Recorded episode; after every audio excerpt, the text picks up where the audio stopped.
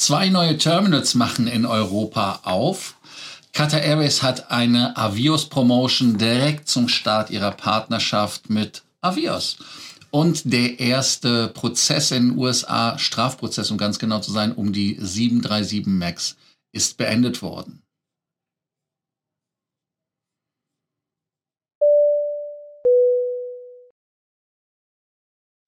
Mein Name ist Lars Korsten, ich bin hier, um euch mehr Meilen, mehr Punkte und vor allem mehr Status zu bringen.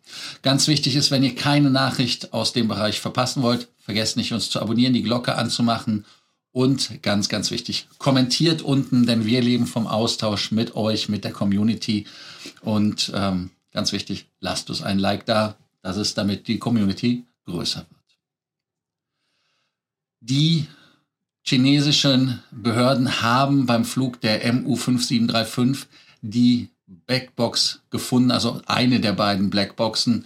Die Boeing 737-800, die ja von China Eastern abgestürzt ist, hat ähm, diese Blackbox äh, preisgegeben in Anführungsstrichen und ist in keinem Zustand, der zur Freude ausrufen lässt, weil man äh, nicht weiß, ob die überhaupt funktioniert, weil wenn man die Bilder von dem Absturz gesehen hat, hat man ja gesehen, dass das Flugzeug senkrecht in den Boden gerammt ist und die Blackboxen, die ja eigentlich nicht black sind, sondern orange, sind auch hinten im Flugzeug, aber äh, man wartet jetzt auf die erste Auswertung. Man konnte auch gar nicht sagen, inwieweit das eine sogenannte äh, der Voice Recorder ist oder ob es der Flugdata Recorder ist. Also insofern äh, muss man Mao Yengfeng, der Leiter der Unfalluntersuchungsabteilung der chinesischen Luft Luftfahrtsbehörde oder Zivilluftfahrtbehörde ähm, da nicht zu seinem Job gratulieren. Also schauen wir mal, ob man da irgendwas findet und wenn man das Ding aufgemacht hat, dass man weiß, was es ist. Ähm, hoffe mal, dass es halt, wie gesagt, funktioniert. Also man sucht jetzt weiter die zweite Blackbox und ähm, guckt, was die Ursache des Absturzes ist. Aber die Regenfälle und der Schlamm, der dadurch kommt, machen die Suche natürlich ähm, fast unmöglich. Ein weiterer Absturz oder beziehungsweise Abstürze, die für, ja, nennen wir es einfach mal, berechtigte Zweifel an der 737 geführt haben, war der Absturz in Indonesien der 737 MAX und der 737 MAX Absturz in Äthiopien.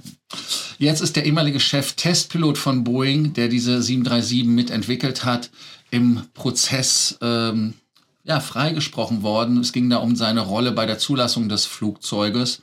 Und die Staatsanwälte werfen ihn, warfen ihn in Texas vor, dass er äh, vor Behörden falsche, unverständige Ausga Aus Angaben zu den Assistenzsystemen gemacht hat. Also damit ist dieses MCAS gemeint.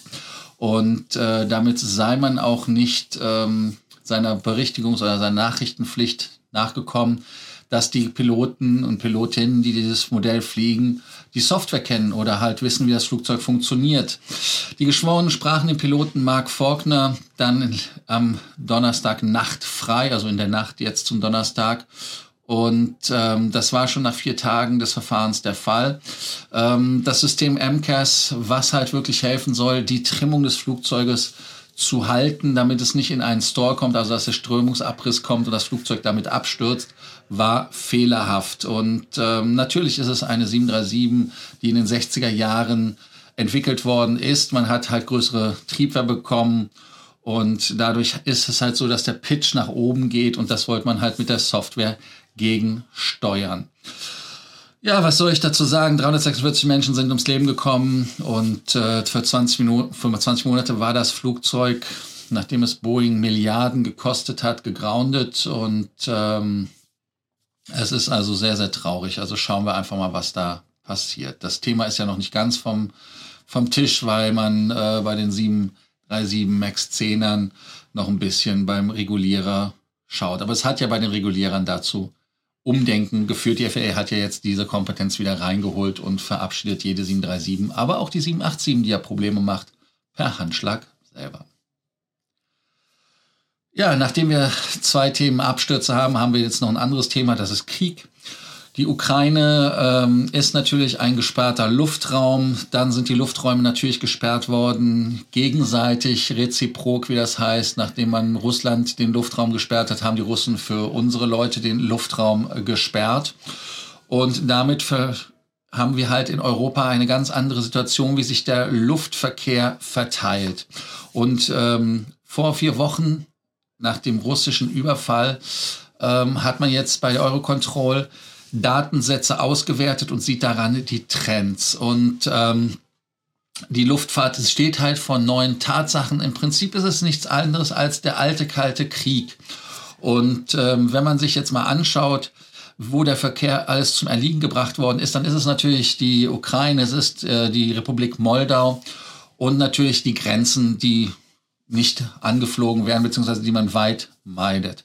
Die Verwerfungen sind auch tief bei uns im Luftraum natürlich zu spüren, weil die Fluggesellschaften Umwege fliegen müssen, die sicher sind, damit es da nicht zu Gefahren kommt.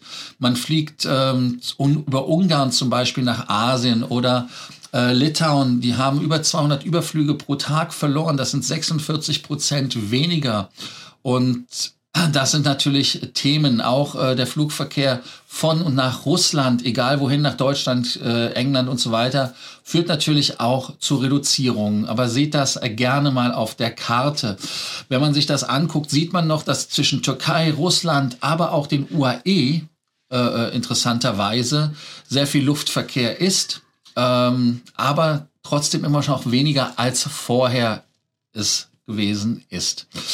Wenn man dann schaut, Litauen hat wirklich minus 46 Prozent, unvermeidlich natürlich minus 98 Prozent äh, in der Ukraine und in der äh, Moldau 100 Prozent. Dafür aber die Verkehre dann zugenommen in der Türkei plus 10 Prozent. Aber auch die Verkehre haben natürlich zugenommen äh, in den Regionen, nicht nur der Baltisch, äh, in den beiden Staaten abgenommen, aber in Regionen drunter, also Ungarn, äh, Österreich, aber auch bei uns in Deutschland, in Österreich und der Schweiz plus 10 Prozent, plus 15 Prozent, plus 17 Prozent, Italien plus 18 Prozent, weil natürlich alle Flugzeuge dann unten rumfliegen oder dann ganz weit oben rumfliegen. Deshalb haben natürlich auch Länder wie zum Beispiel Norwegen verloren, minus 5%. Finnland hat plus 12%, weil man da natürlich dann den Weg oben rum dann sucht. Jetzt kommen wir zu einem Thema, was mehr Spaß macht. Und zwar Berlin. Flughafen. Jetzt sagt ihr, what? Berlin macht Spaß?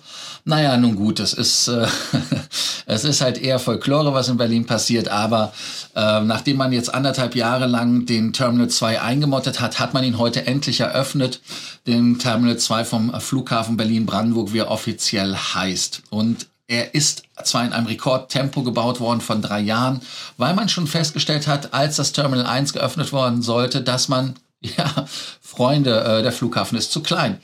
Äh, man hat Kapazitätsprobleme. Dann kam Corona, das war halt ein bisschen anders. Dann blieb das Terminal natürlich erstmal geschlossen. Ähm, am 31. Oktober 2020 sollte es eröffnen, aber brauchte man ja nicht. Man hat ja sogar Terminal 5 zugemacht, also das alte Terminal Schönefeld.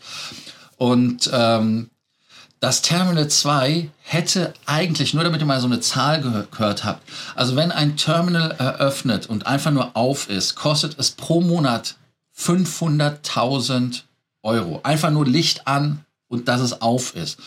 Und da jetzt erst die Passagierzahlen wieder anziehen und man im Sommer eine Reise Peak erwartet, ähm, sagt man einfach, hey, wir wollen das machen. Und Aletta von Massenbach redet von 17 Millionen Leuten aus, äh, was sie in der Presse äh, gesagt hat. Um, ähm, der der Vorteil ist jetzt natürlich, man hat das Ganze besser planen können. Man hat jetzt den Flughafen auch am Netz. Man hat ja auch im Terminal 1 nur als Zwischenfazit diese ähm, Check-in-Booths weggeräumt, damit man mehr Platz für ein Check-in hat. Aber ähm, es wird vorerst von Ryanair genutzt. Das heißt also, der erste Flug, der heute um 14 Uhr abgehen soll, ist der Flug Ryanair FR177 nach London Stansted.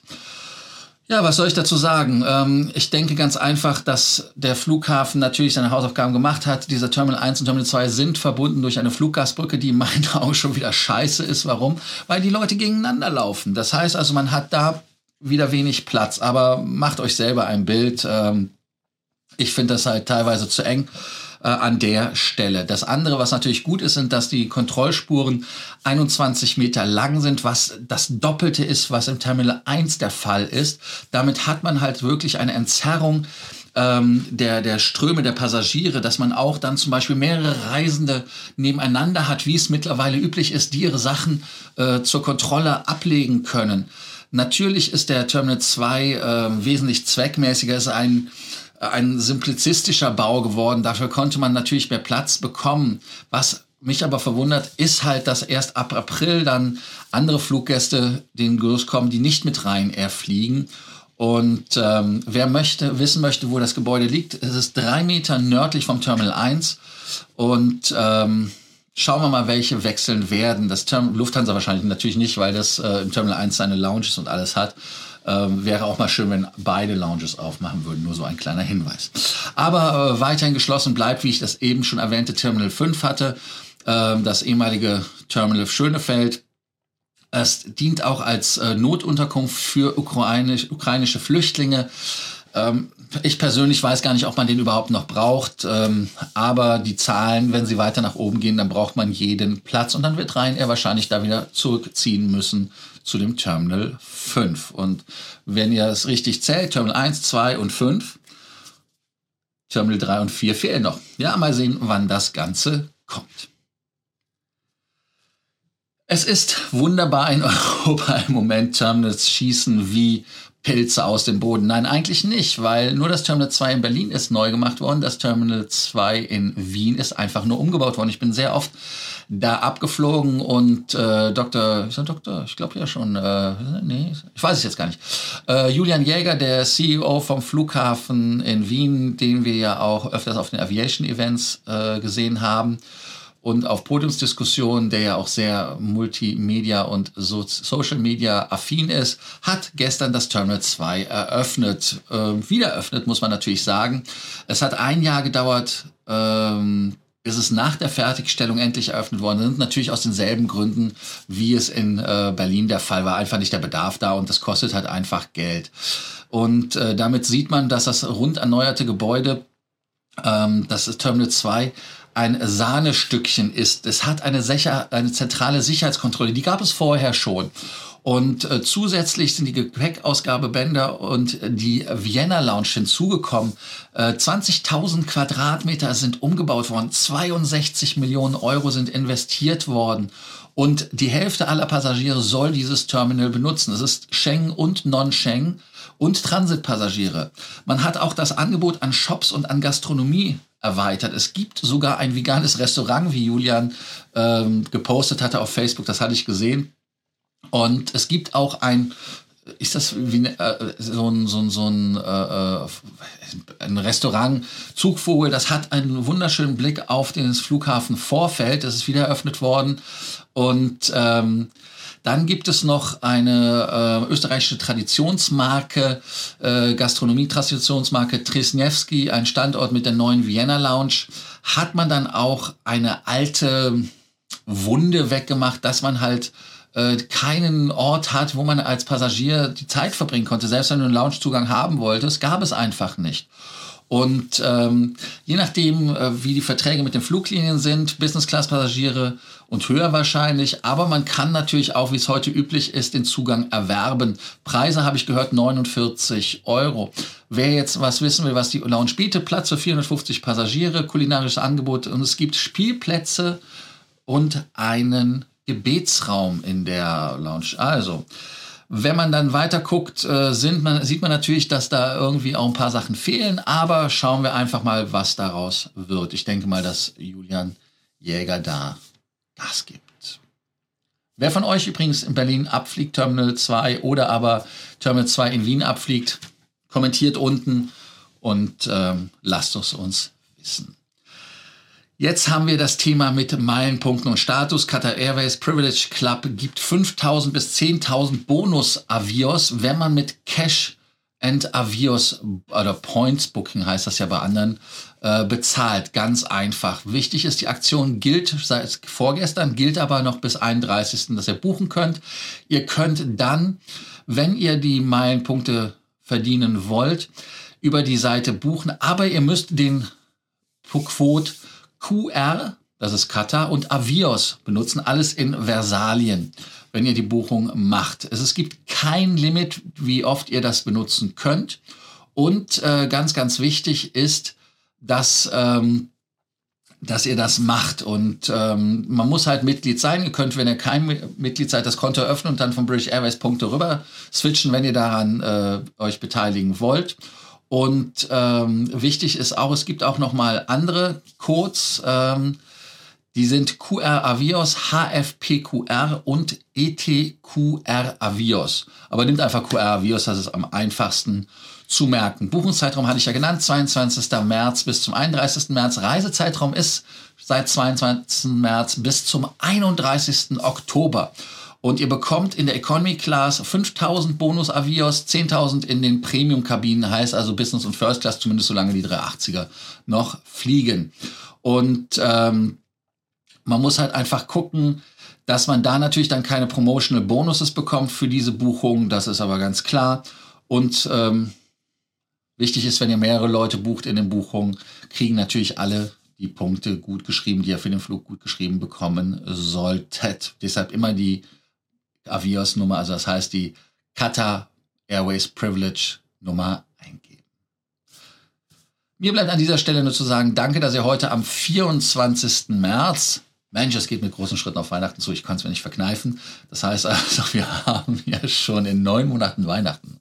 Ähm, wer das jetzt gehört hat, kann damit ja auch zeigen, dass er die Folge bis zu Ende gesehen hat. Dann könnt ihr auch die Glocke anmachen und ganz, ganz wichtig einfach, nachdem ihr das kommentiert habt mit Weihnachten ist in neun Monaten, äh, natürlich den Abonnierbefehl folgen. Gehört einfach zu denen, die keine Folge verpassen, damit ihr die News aus der Aviation, aus den Meilenpunkten und Status einfach für euch nutzen könnt. Danke, dass ihr da wart und nächste Woche haben wir Stammtisch. Freue mich drauf. Ganz, ganz wichtig, ich freue mich wirklich drauf. Am 29. März, das ist ja quasi in fünf Tagen. Also, bis dann. Ciao.